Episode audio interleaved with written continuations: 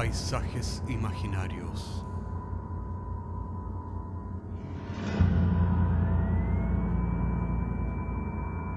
Una producción Cortés Rojas.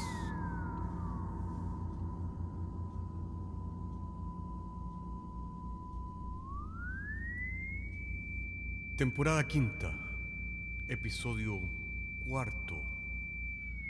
La música del coleóptero.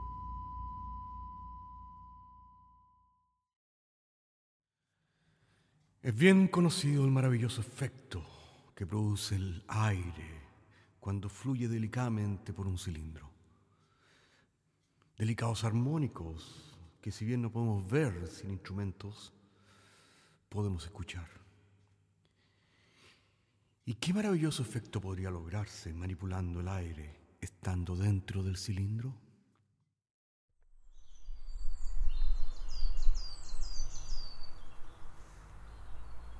Bueno, este hombre, después de recibir su jubilación a avanzada edad, no hizo otra cosa que divertirse como un niño y dedicarse al hobby de su infancia, la entomología.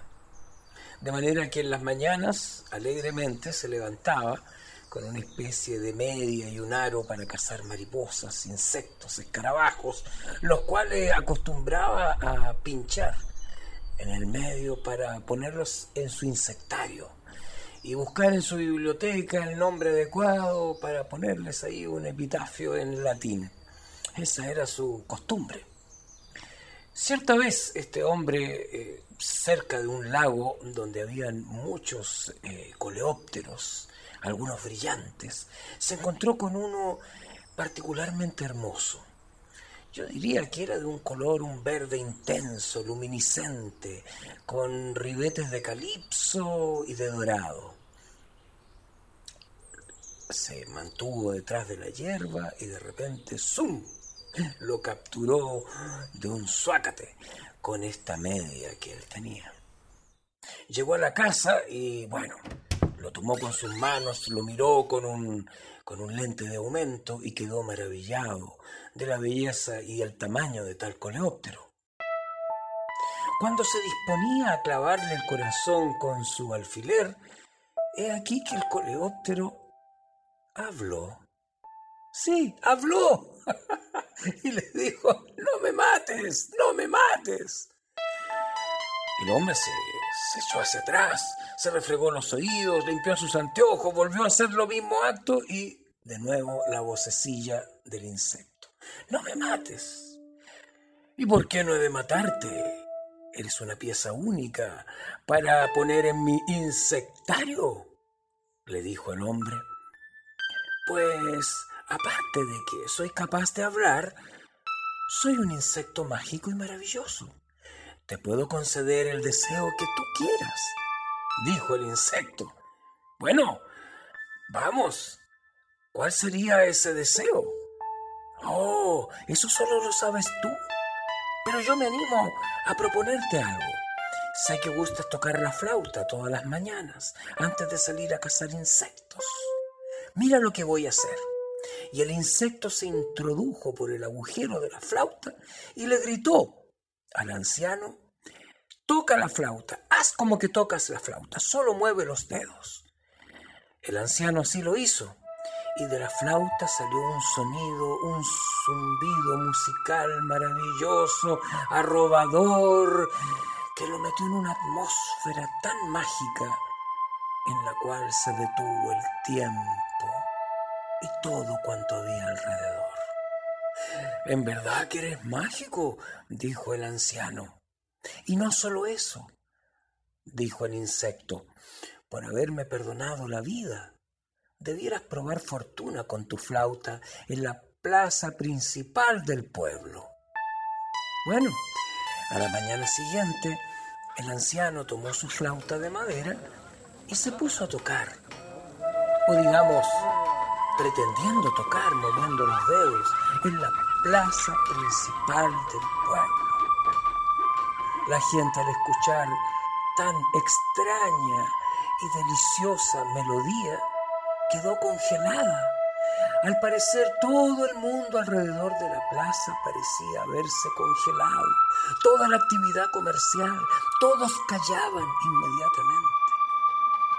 He aquí un fenómeno extraordinario, dijo un hombre importante que pasaba por ahí, después de que el hombre hubiera terminado de tocar la flauta.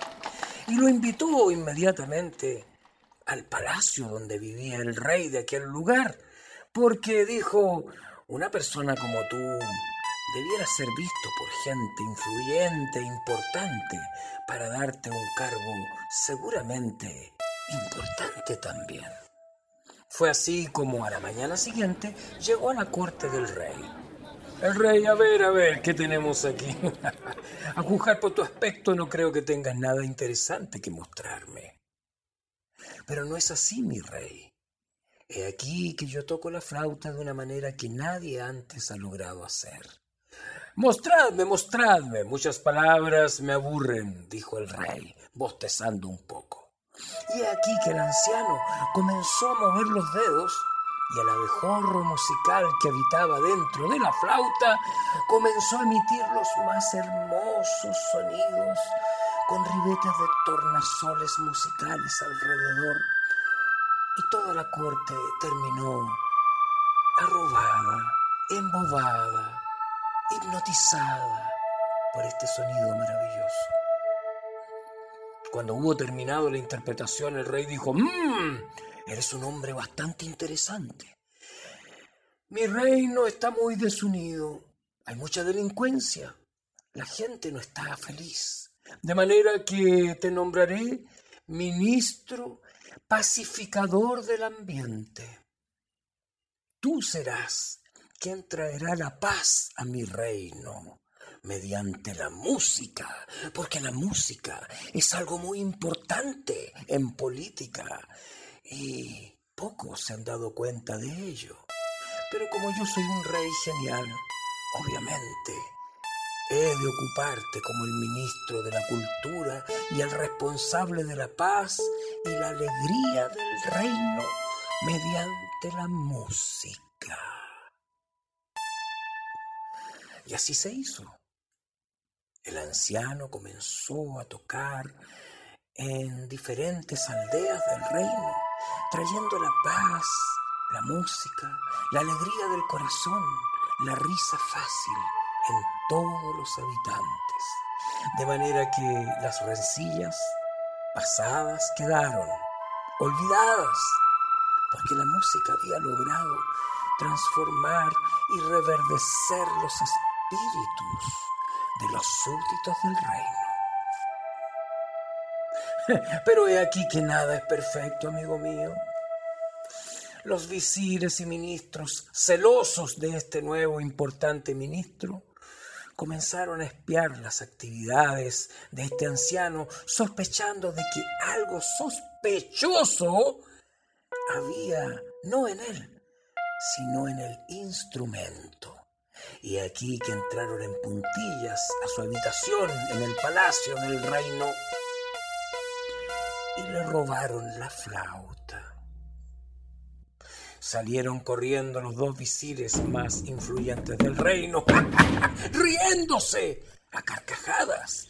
Fueron a un bosque y comenzaron a tratar de hacer sonar la flauta, pero solo obtuvieron sonidos torpes, grotescos y vulgares. Esta flauta no sirve para nada, gritó uno, y la estrelló contra la flauta se rompió en mil pedazos y desde su interior comenzó a volar un insecto dorado, emitiendo tornasoles y emitiendo la música sagrada. Quedaron arrobados y cuando terminó de zumbar la música de las estrellas, el coleóptero les dijo, he aquí que ni el flautista ni la flauta son los mágicos, sino yo. Pero yo conozco una flauta con sonidos más mágicos que los que yo puedo hacer. Dinos dónde está inmediatamente, profirieron antipáticamente los dos ministros. Pues, seguidme. Y el abejorro volando en zigzag lentamente por entre medio del bosque fue seguido por los dos ambiciosos ministros. Llegado a cierto punto, el abejorro les apuntó a una estructura que estaba pegada a la rama de un árbol, que no era otra cosa que un panal de abejas. Y les dijo, esa es la flauta. Pero eso es un panal de abejas, dijo inteligentemente uno de ellos. Tonterías, dijo el abejorro musical. Hacedle siete agujeros al panal y soplad, soplad, soplad hasta que vuestros pulmones expulsen todo el aire que tenéis. Bueno, movidos por la ambición, cegados por esta, le hicieron siete agujeros y comenzaron a soplar, tal manera que las abejas furiosas los picaron en la jeta, en la boca, hinchados los labios, corrieron desbocadamente los dos ministros, los cuales se sumergieron en un lago y apenas sacaban sus narices para poder respirar un poco de oxígeno, las abejas volvían a picarlos, muriendo de una forma bastante horrible, amigos, bastante horrible. Y esta es la historia del abejorro musical. Se dice que lo han visto nuevamente por Santiago de Chile. Oh, también lo han visto en Tumbuctú y también se acusa que algunos dicen haberlo visto en Moscú. Bueno, por mi parte, aquí dejo la historia, esperando algún día poder encontrar a ese dichoso abejorro musical.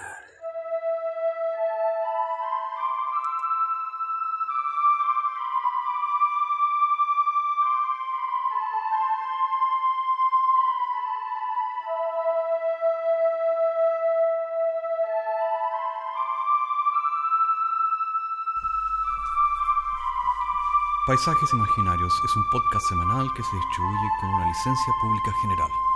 Puedes encontrarnos en iTunes, Spotify o donde quiera que escuches podcasts. Contáctanos a paisajes.caco.cl. Hasta la próxima semana.